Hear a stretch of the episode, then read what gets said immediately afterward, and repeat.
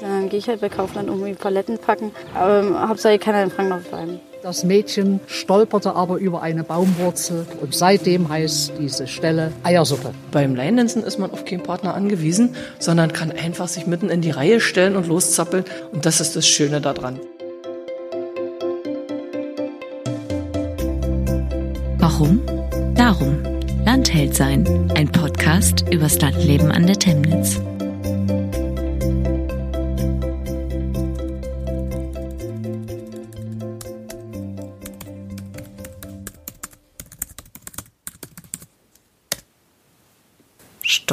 Storbeck-Frankendorf. 477 Einwohner auf 42,2 Quadratkilometer. Die Gemeinde Storbeck-Frankendorf besteht seit dem 10. Januar 2002. Sie ist aufgrund einer Vereinbarung über den Zusammenschluss der bis dahin selbstständigen Gemeinden Storbeck und Frankendorf gebildet worden. Jetzt kommt hier ein bisschen was zur Geschichte von Storbeck. Mhm. Ah, hier unten ist Frankendorf. Das ist jetzt nicht viel Text. Ich bin wieder unterwegs und meine nächste Reise führt mich in die Gemeinde Storbeck-Frankendorf. Damit mache ich einen kleinen Abstecher weg von der Temnitz, aber mitten rein in die Brandenburger Natur. In diesem Podcast suche ich Landhelden im Amt Temnitz, also Menschen, die das Leben auf den Dörfern hier im Norden Brandenburgs mitgestalten und etwas bewegen. In der vorherigen Folge habe ich Landfrauen und die Besitzerin einer Ölmühle getroffen und viel über den Theatersommer in Netzeband gelernt. Jetzt möchte ich mehr über meinen nächsten Stop Frankendorf wissen. Vom ehrenamtlichen Bürgermeister der Gemeinde, Hans-Jürgen Werner, habe ich den Tipp bekommen, es einmal bei Gabriele Herzke zu probieren.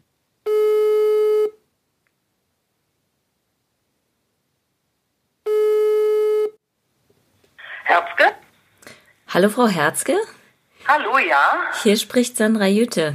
Ja, hallo. Hallo, ich habe Ihre Telefonnummer von dem Herrn Berner bekommen, weil er meinte, Sie könnten mir ein bisschen was zur Geschichte von Frankendorf erzählen. Das kriegen wir hin.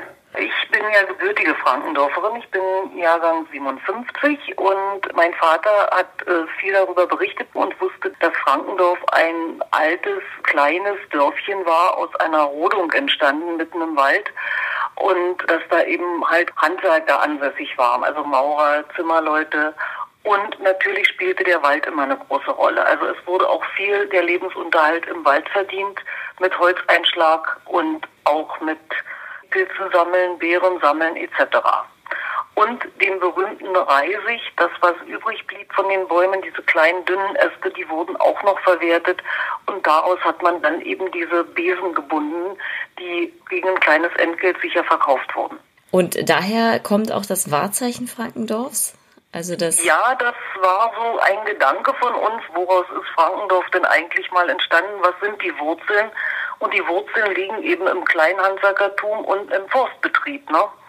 Weil Frankendorf sich ja da auch ein bisschen abhebt von anderen Dörfern ringsum, die eben bäuerlich geprägt waren. Was fällt Ihnen denn persönlich als allererstes ein? Also was verbinden Sie denn mit Frankendorf? Heimat, Verbundenheit, Wald, aber auch ein Stück Freiheit. Wir sind recht privilegiert hier. Wir können in den wunderschönen Wald, wir können uns erholen, wir können haben unsere Grundstücke. Also das hat für mich so ein bisschen wie Rückzug ja und innerer Frieden. Wo sehen Sie denn noch Verbesserungsbedarf? Also was könnte denn vielleicht noch besser sein? Ja, Frankendorf hat nun keinen kleinen Dorfladen mehr. Ich denke, es wird vielen älteren Leuten so gehen wie mir, dass sie auch später ihre Dörflichkeit nicht verlassen wollen. Also dass auch so an die Versorgung der Älteren gedacht wird, dass die so lange wie es irgend geht auch sichergestellt ist. Und gibt's was, was Sie vermissen würden, wenn Sie jetzt aus Frankendorf wegziehen müssten?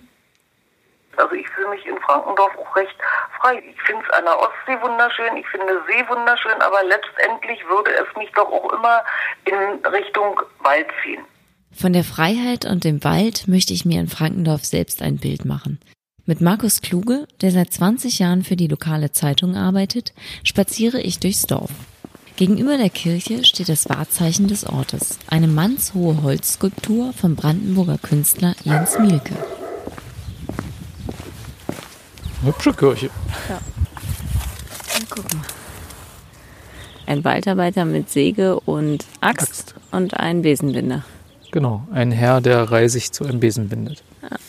Also hier gibt es unglaublich viel Wald drumherum, oder? Ja, wirklich. Also es gibt, glaube ich, wenige Dörfer, die so mitten im Wald liegen wie Frankendorf.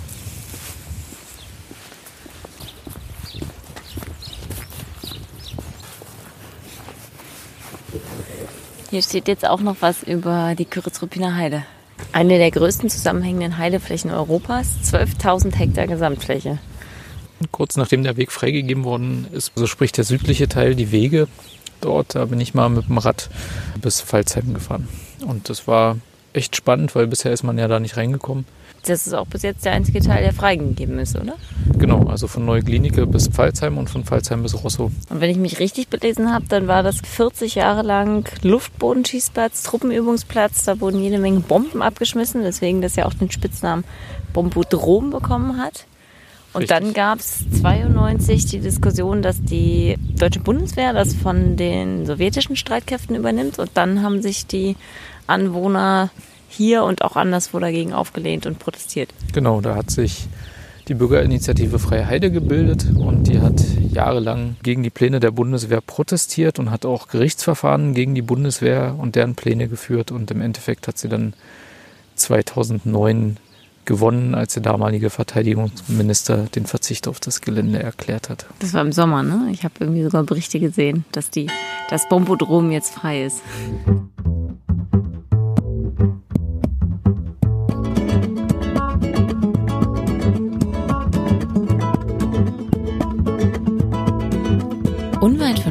Frankendorf gibt es heute einen Zugang zur Küritz-Ruppiner Heide, an dem auch ein Aussichtsturm steht. Eine Dorfkneipe zum Einkehren suchen Touristen in Frankendorf allerdings vergeblich. Die Gaststätte im Neudorf öffnet nur noch für gebuchte Feiern die Türen. Dafür gibt es am Ortsausgang etwas zu entdecken. Schon von der Dorfstraße aus können Besucher Pferden beim Grasen zuschauen. Auf dem Reiterhof Frankendorf bieten Tabea Rönecke und Stefan Sonnabend Reitunterricht und Ausritte an. Ich statte dem Paar einen Besuch ab und werde direkt von einem der beiden Briars begrüßt.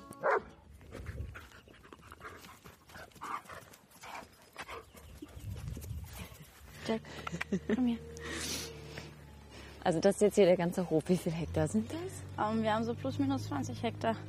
Mal hier, mal da. Das meiste ist unser eigenes. Und geringe Pacht ist auch noch in den Dörfern verteilt. Es geht halt um der ganzen Pferdehaltung darum, dass die Pferde so natürlich wie möglich leben können. Wir versuchen im Sommer halt viel Weidewirtschaft zu machen, kein Heu zuzukaufen.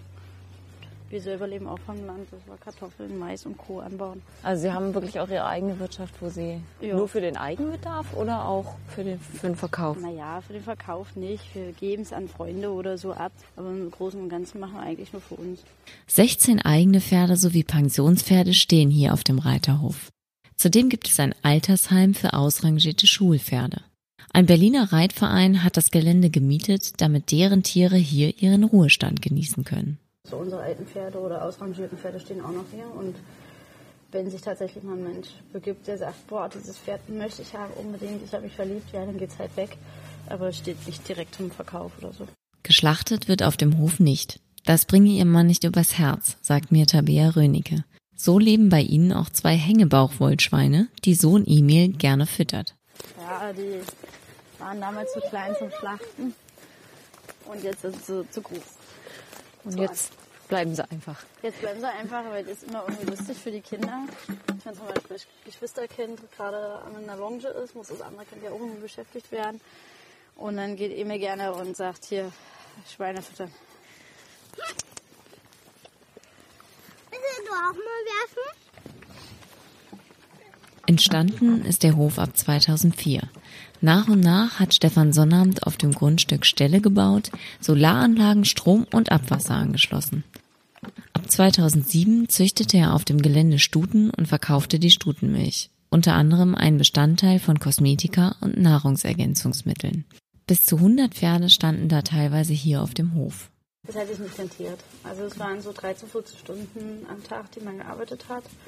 Für wenig Liter. Wenig Liter ist natürlich viel Geld und es hat sich einfach schlecht verkauft. Und da haben wir dann einfach irgendwann für uns selber, um wieder leben zu können, gesagt, okay, wir müssen einen Schlussstrich ziehen und ein neues Eisen ins Feuer legen. Und das war dann halt mit 2011, Beginn der Reithallenbau, habe ich gesagt, okay, jetzt wähle ich auch die Stuten aus für die Reitschule. Das heißt, Sie geben richtig Reitunterricht und auch Touren, habe ich gesehen, also auch so Reitwanderung. Genau. Vor mehr als zehn Jahren kam die gebürtige Berlinerin, die schon immer in Pferde fanat war, auf den Reiterhof nach Frankendorf. Zuvor hatte sie schon auf der Rennbahn in Hoppegarten gearbeitet, dann eine Ausbildung in der Pferdezucht in Nauen absolviert. In Frankendorf ist Stefan Sonnam zunächst ihr Chef. Ich bin hier reingekommen am 1.4.2009 und dann hat er gesagt, so, das sind deine Stuten. Da hast du zehn Mitfohlen und zehn Tragende. habe ich zwei Tage Zeit gehabt, melken zu lernen. Dann ist die Vorarbeiterin weggegangen und dann durfte ich weitermachen. Okay, also gleich voll ins kalte Wasser. Absolut, absolut. Aber ich habe es gut gemeistert. Und dann auch gerne geblieben? Also war das auch so ein Traum, der sich erfüllt Ja, hat? also hier mitten im Wald leben, kilometerweites Ausreitgebiet. Wenn man die richtigen Wege nimmt, findet man wirklich noch Urwälder. Diese ganzen Ecken sind so faszinierend zu jeder Jahreszeit. Das ist ja wahrscheinlich auch äh, mit Kind eine wunderschöne Umgebung. Ne? Also ich meine, Sie können das ja vergleichen, Sie sind ja in Berlin aufgewachsen. Ja, also er hat hier das Luxusleben, was ich immer haben wollte. Dieser Natur wollten die beiden auch etwas zurückgeben, erzählt mir Stefan Sonnabend. Die Bodenqualität ist ja doch nicht so die ganz volle, dass man sagen kann, okay, wir können hier große Erträge durch Fruchtanbau erzielen. Dann haben wir uns dazu entschlossen, aufgrund der ja, Insektensituation ein bisschen was für die Bienen zu tun und für die Insekten. Und da haben wir dann halt einige Flächen mit Blühmischung angesät. Letztes Jahr hatten wir schöne Wiese mit äh, Sonnenblumen Ja, unten. die Sonnenblumen sind gut gekommen. Rest durchgeritten. ist- Das war natürlich das Foto-Highlight für die Touris. Dann gibt es sonst irgendwie noch Pläne, vielleicht mal was Neues hier auszuprobieren auf dem Hof? Platz genug ist ja. Platz genug haben wir, ja, Ideen sind auch da. Ähm, letztendlich fehlt die Kundschaft. Auch wenn die Bewirtschaftung eines Pferdehofes nicht immer einfach ist, Tabea Rönecke möchte aus Frankendorf nicht mehr weg. Hier ist Entspannung miteinander. Wenn man Probleme hat, sagt man komm auf ein Bierchen. Auch die Pferdeleute untereinander. Klar gibt es mal Zickereien hier, mal da. Aber eigentlich stehen wir alle füreinander da. Also ich möchte Frankendorf selber nicht mehr vermissen. Selbst wenn es jetzt mit dem Betrieb mal nicht so gut dann gehe ich halt bei Kaufland irgendwie Paletten packen. Aber ähm, Hauptsache ich kann in Frankendorf bleiben. Der Gemeindebund zwischen Frankendorf und Storbeck seit 2002 wird von einigen auch als Zwangsehe bezeichnet. Die Liebe zu Pferden aber verbindet beide Orte. Eine Pferdenärrin ist auch Storbecks Ortsvorsteherin Ute Gutsche. Nun möchte ich ihren Ort und die Natur drumherum ebenfalls kennenlernen. Weil ich nicht reiten kann, verabrede ich mich mit ihr zu einer Fahrradtour durch die Storbecker Heide.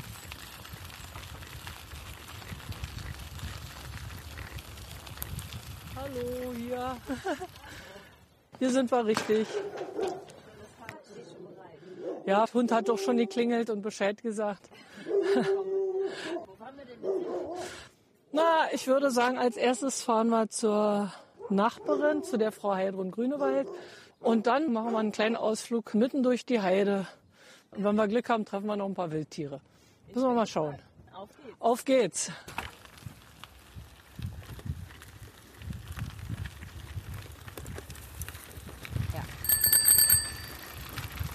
Heidrun, kommst du mal bitte? Der Stopp bei der Nachbarin ist für mich gleich eine kleine Lektion in der Storbecker Geschichte. Die Geschichte beginnt äh, nach dem Dreißigjährigen Krieg. Dorbeck existierte zu der Zeit nicht mehr, das lag wüst.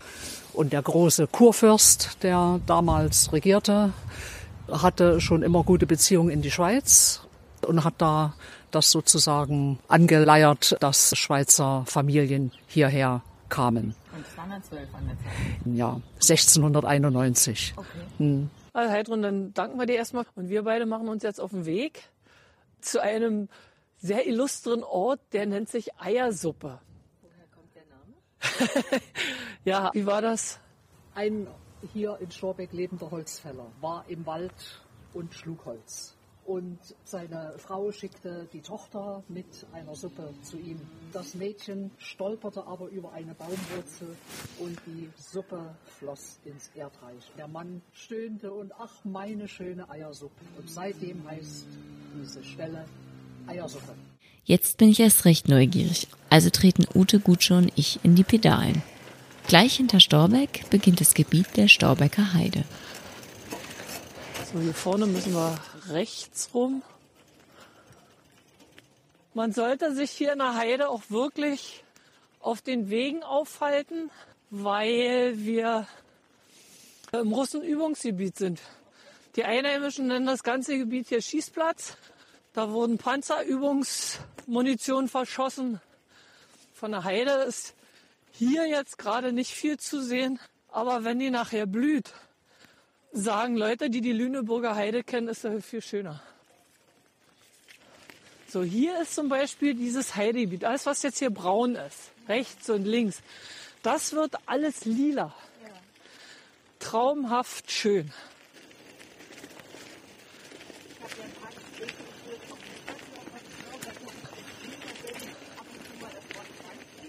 Ja, ist es ja auch. Wir sind ja jetzt aufgrund dessen, dass sie die Verbindungsstraße gekappt haben, auf eine, da können wir schon die Eiersuppe sehen. Da hatten wir vielleicht vier Kilometer vorher oder fünf zu fahren, jetzt sind es 17, um zueinander zu kommen. Das ist jetzt auch schon drei, vier Jahre her. Und als es darum ging, dass die Gemeinden sich zusammenschließen sollen, weil es zwei kleine Gemeinden waren, haben wir gesagt, ihr uns von Neuruppin schlucken lassen, weil wir befürchteten, dann bleibt vom großen finanziellen Topf für die kleinen Gemeinden nichts übrig. Und da haben wir anfangs eine ganze Menge auf der Reihe gekriegt, aber dann kam von Jahr zu Jahr weniger Geld für die Gemeinden. Dann wurde gesagt, jedes Jahr Dorffest machen können wir nicht. Dann machen wir immer ein Jahr in Frankendorf und ein Jahr in Storbeck. Wir haben es versucht, aber irgendwie wollte das nicht so richtig funktionieren. So, jetzt könnten wir hier eigentlich mal einen kurzen Stopp machen. Das ist ein Teil der Eiersuppe. Wir sehen da hinten auch gerade einen Reiher oder Kranich, sehe ich jetzt nicht so. Wir fahren ja noch ein Stück weiter, wenn wir an diesen Überlauf kommen. Dann sieht man linker Hand, dass das mal Wiese, Wiesenland gewesen sein muss. Und das zieht sich dann hin bis Frankendorf.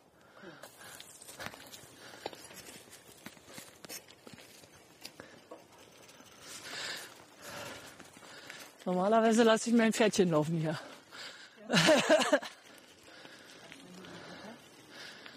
Ja. oh, da ein Reh.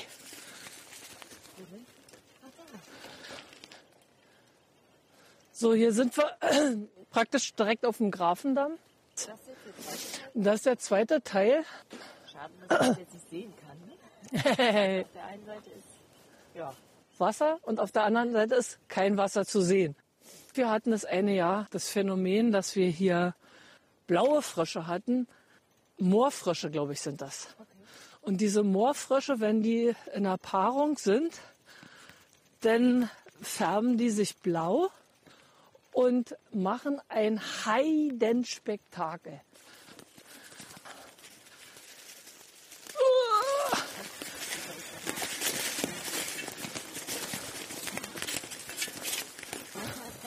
Finde ich in Brandenburg auch echt eine Herausforderung. Gibt wirklich auch Sandwege, wo man mit dem Fahrrad extrem aufpassen muss. Ja, da muss man Ballonreifen haben. Ja. Jetzt Ortsvorsteherin? Ja, das hört sich immer so großtrabend an, Ortsvorsteherin, stellvertretender Bürgermeister. Das ist zwar eine Ehre auf der einen Seite und ich freue mich, dass die Leute mich so angenommen haben. Auf der anderen Seite ist es natürlich auch viel Arbeit, Diplomatie und Politik. Und das will ich eigentlich immer nicht. Alle zwei Monate eine Versammlung.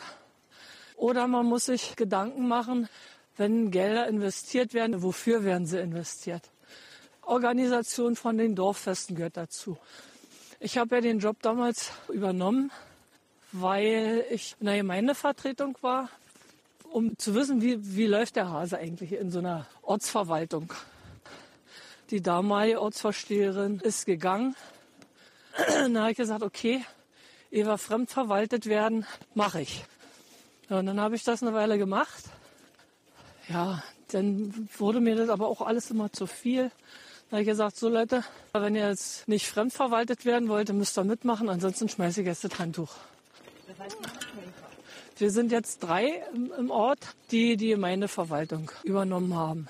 Und ein ganz, ganz, ganz, ganz wichtiger Fakt ist eben der Dorfverein. Da sind die Alteingesessenen mit drin, junge, engagierte Leute sind drin. Ja, natürlich. Ja, was ich mir noch wünschen würde fürs Dorf, dass man vielleicht Land ausweist, wo junge Leute neu bauen können. Das wäre das eine und das andere. Wir wollen gerne einen Radweg nach Neuruppin haben.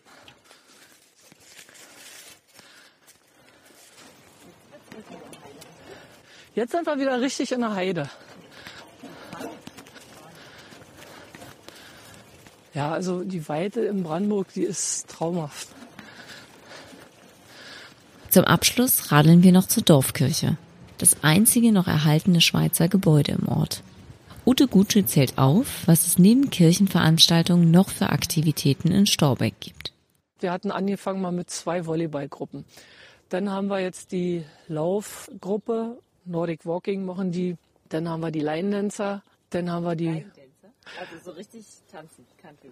Ja, das, ja, heute Abend machen wir wieder. Wenn Sie möchten, können Sie gerne mit teilnehmen. Gerne. Einfach mal gucken und wenn es passt, einfach mitmachen. Es geht in der ersten Linie um Spaß und Freude. Und ja, wenn wir mal irgendwo zur Unterhaltung beitragen können, dann tun wir das auch. Das lasse ich mir natürlich nicht entgehen.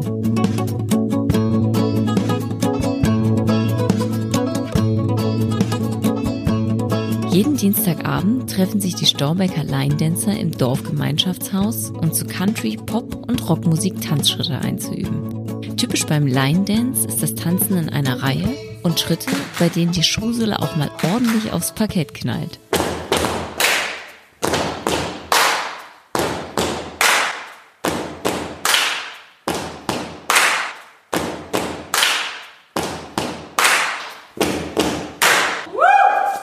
Von hier, wir lassen mal die 8 weg und fangen mit Spitzhacke Stampf an.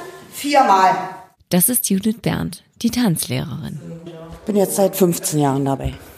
Also angefangen halt in Walsleben, bis dann die Dabergotzer hier auf dem Dorffest mal uns präsentiert haben, wie so eine Line-Dance-Gruppe funktioniert. Und dann gab es ganz viele Interessierte in Storbeck. Und so entstand eigentlich 2006 hier unsere Gruppe mit hauptsächlich Anwohnern. Die besteht heute aus zwölf Mitgliedern von 15 bis Mitte 60, die nicht nur aus Storbeck kommen. Frankendorf wäscht gerade ab. Ach so, also hier kommt dann Storbeck-Frangendorf doch zusammen. Ja, wir geben uns Mühe. Was heißt denn so eine Gruppe im Ort vielleicht auch für das Gemeinschaftsleben? Verändert das was? Hat's damals, ja. Also das war der Vorläufer von dem Dorfverein. Wir waren so die erste Gruppierung. Und als wir uns für eine erste eigene Fete entschieden haben, da haben wir gesagt, Mensch, nur die Leinenzer allein, ist ja langweilig. Schmeißen wir uns zusammen und machen eine Country- und Bikerfest. Warum es für sie ausgerechnet Line Dance sein musste, dass nicht nur zu Country-Musik, sondern auch zu Rock, Pop und Swing getanzt wird, erklärt mir Ute Gutsche dann auch. Da ist eigentlich alles drin vertreten, was man so als Reiter erlebt. Wenn man durch den Busch reitet oder wenn man mit Leuten zu tun hat, auf Partys, auf Dorffesten. Das ist Dance pur. Und in meiner Jugendzeiten, die Jungs waren immer, was Tanzen betraf, sehr zurückhaltend. Und beim Line-Dancen ist man auf keinen Partner angewiesen, sondern kann einfach sich mitten in die Reihe stellen und loszappeln, so wie es einem gefällt. Und das ist das Schöne daran, finde ich. Rumzappeln darf die Storbecker Gruppe mehrmals im Jahr auch bei Auftritten auf Dorffesten und Privatfeiern. Wir haben meistens eine rote Bluse, ob kurz oder langärmlich, mit dem Logo von uns hier drauf.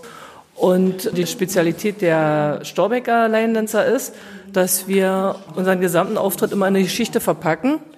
Beim Canadian Stump zum Beispiel kann man sich das vorstellen, wie die Holzarbeiter in Kanada das sind immer zwei, drei Leute, die in einem bestimmten Rhythmus die Axt bewegen. Und wenn man den Leuten das erklärt, das lockert diese ganze Verbissenheit etwas auf. So, jetzt möchte ich natürlich auch mal aufs Parkett. Links, Seite, links, dann. Okay. Nicht so bewegungsintensiv. Nicht so bewegungsintensiv. Ganz zart, sehr Okay. ökonomisch arbeiten. Okay. So, wir stellen das Bein ab, machen einen sogenannten Braschschritt. Das ist nicht anderes, dass wir das Bein so ein bisschen so lang schleifen auf der Erde. Bei diesem Langschleifen drehen wir uns, Ja. Dann geht schon der erste Schritt. setzen aber möglichst nicht ab, weil in dem Moment ist der Tanz zu Ende. Und wir fangen mit 1, 2, 3, 4 wieder an, wie unser Anfang. Okay. So haben wir auch zuerst da gestanden. Wir haben es relativ langsam jetzt gemacht. Ich versuche mal ein bisschen schneller zu zählen. Ähnlich der Musik. Und Eins, zwei, drei, vier, fünf, sechs, sieben, acht. Eins, zwei, drei.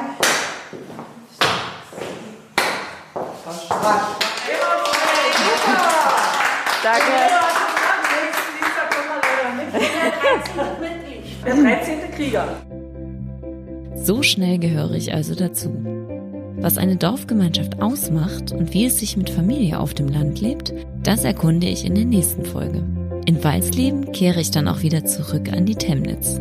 Also hört gerne wieder rein.